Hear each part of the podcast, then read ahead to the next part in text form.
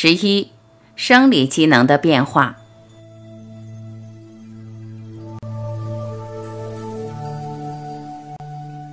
前几章都是站在五官来谈，但其实一个人在短路的过程可以有数不完的变化，而且这些变化在每一个部位，包括每一个内脏都可以体会到。比如说，呼吸自然会慢下来，会拉长。甚至可以突然体会到什么是身心合一或天地合一。有些人会发现呼吸和心跳不知不觉停了下来，甚至连脑波都跟着停止。脑波从平常清醒忙碌的贝塔波下降到平静的阿尔法波，再进一步下降到深度放松甚至深度睡眠的西塔波和德尔塔波，跟深睡无梦的状态非常类似。脑部的变化其实是相当显著的。接下来我会再回到这个主题，回到呼吸，也就好像呼吸没有阻碍，从头顶一路到脚底，甚至通过去。这种呼吸带来一种舒畅和安定的感觉，可能是一生没有体验过的。在这种呼吸中，通常没有念头，一个人不光活在当下，对样样的看法更是不同。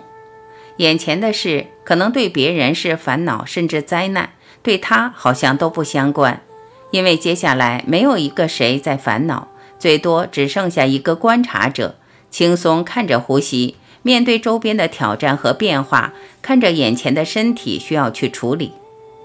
当然，代谢也会跟着降下来，心脏的脉搏也跟着慢下来，全身的血管都是放松的。就好像身体自然选择了最高效率、最不费力的方式来运作。也有人突然体会到，身体的每一个部位都可以呼吸，不只是只有肺部在运作，甚至肚子下方的丹田都好像有个马达可以动起来带动呼吸。这种呼吸是由丹田带动肺部呼吸，它本身有个运行，古人称为小周天。无论道家或瑜伽都提过，我在重生也对净化呼吸法做过详细的说明，还带着大家练习。当然，这些现象都是有的，而且每个人都可以体验到。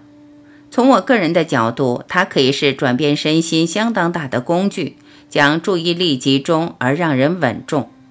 虽然如此，就像前面所说的，并不是透过它或任何呼吸的练习把我们带回到一体。而是最多透过这些练习，把身心挪开，让一体浮出来。讲到同步，其实心脏也会跟着一起同步，就好像心脏每一个细胞都相通，而波动完全一致。这样的同步和谐振，自然产生最大的能量，也自然带动身体一起放松，而得到一种舒畅的状态。我在真元一也花了相当多篇幅来描述这种现象，并且强调由心带动的波动或聪明，远远大于脑产生的磁场或聪明。一个人只要放松，带着感恩、友善的念头，自然就带给心脏谐振。谐振最多也只是同步或是合一，不光是心脏在同步合一，也自然透过血管、肌肉。筋膜扩散到身体每一个部位，包括脑，所以一个人融为一体，不可能不体会到什么叫做谐振。而我过去发现，无论是古人记录下来的变化，或很多朋友所分享的各式各样的身体状态，其实都离不开谐振的观念，最多只是他们分享的部位所用的语言不同。心脏的谐振透过血管可以扩散出来。而血管放松，自然回到一个最稳定、最根本的波动。这个波动的频率是每分钟六到七次，我们过去称为梅尔频率。血管的波动不光是慢下来，最难理解的是，全身各部位也跟着同步，就好像全身的组织透过血管变成一个整体，而这个整体的波动在每一个部位都一样，都是同时的谐振。我常用打鼓来说明，鼓的波动首先跟地球达到共振，梅尔频率跟地球的频率很接近，透过打鼓放出来的波动可以和周边一层一层的达到共振，而带动周边的震动，包括我们的人体。所以历史上每一个文化都喜欢用鼓声来庆祝、来放松，让我们跟大地一起脉动、一起共振。我们人体除了神经和血管可以把身体连通起来，其实还有一个组织叫筋膜，只是过去常常被忽略。我在结构调整特别把它带出来。筋膜不只是将肌肉包起来，而且筋膜组织是贯通全身的。不光如此，它还有一个螺旋的走向，从各角度将我们的身体连起来。一个人放松，自然把过去在筋膜组织上累积的伤疤和粘粘打开。筋膜组织除了有保护和润滑动作的作用，其实还有一个讯息转达的层面。一个人不知不觉融入一体，最多只是从一体延伸出无思无想的状态。这个状态在我们的组织上自然是最放松、最根本、最稳定、最舒畅的。一个人进入这个状态，不光是主要的内脏放松，更是全身每一个细胞都放松。有意思的是，我在结构调整也提到，筋膜组织可以解释中医的穴道和针灸。一个人在这种状态下，不光是被针灸时可以体会到气的流动。甚至在身体每一个部位都可以体会到，这种敏感度也可以解释灵气的运作原理。手脚穴道可以影响内脏，也可以解释为什么在一个部位做结构调整，影响的范围远远超过局部或是局部的障碍。其他的生理机能，例如内分泌，也跟着落在一个均衡点，一样选择休息在一个最均衡、不费力的状态。这是预防压力最好的状态，也是最没有压力的状态，就像随时在休息，在再生。因为全身血管的阻力降低，自然会发现肤色也不同，比较红润。